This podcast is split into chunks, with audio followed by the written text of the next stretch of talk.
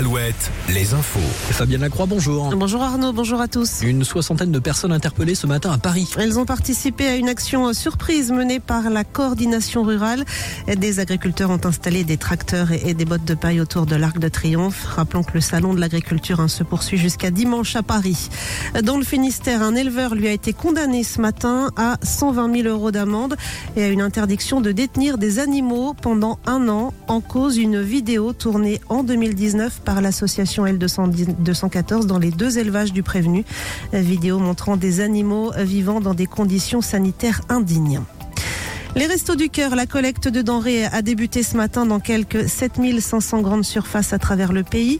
Une collecte cruciale hein, pour le fonctionnement des restos, puisqu'en trois jours, l'association récolte 12% des dons en nature qu'elle reçoit en un an.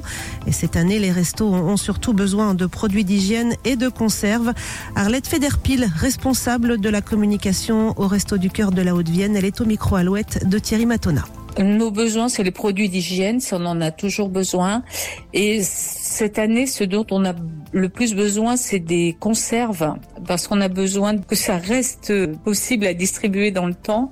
Euh, surtout des conserves de plats cuisinés, des conserves de légumes, de préférence en petit conditionnement, puisque euh, on a une personne sur deux qui est une personne seule. Donc pour varier l'alimentation, c'est mieux en petit conditionnement. Et la collecte se poursuit donc tout le week-end. Ce soir, c'est la diffusion sur TF1 du dernier concert des Enfoirés. Un concert enregistré fin janvier à l'Arkea Arena de Bordeaux. L'actualité à l'étranger avec le début ce midi des obsèques d'Alexis Navalny à Moscou. L'opposant russe et adversaire numéro un de Vladimir Poutine sera inhumé après une cérémonie sous haute surveillance policière. Et puis en basket, hein, c'est la reprise pour les clubs de Pro B ce week-end. Le leader La Rochelle reçoit ce soir Denain.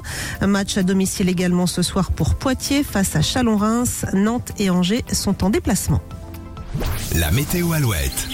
Le temps va rester agité cet après-midi encore hein, sur l'ensemble de nos régions. Des averses plus ou moins soutenues,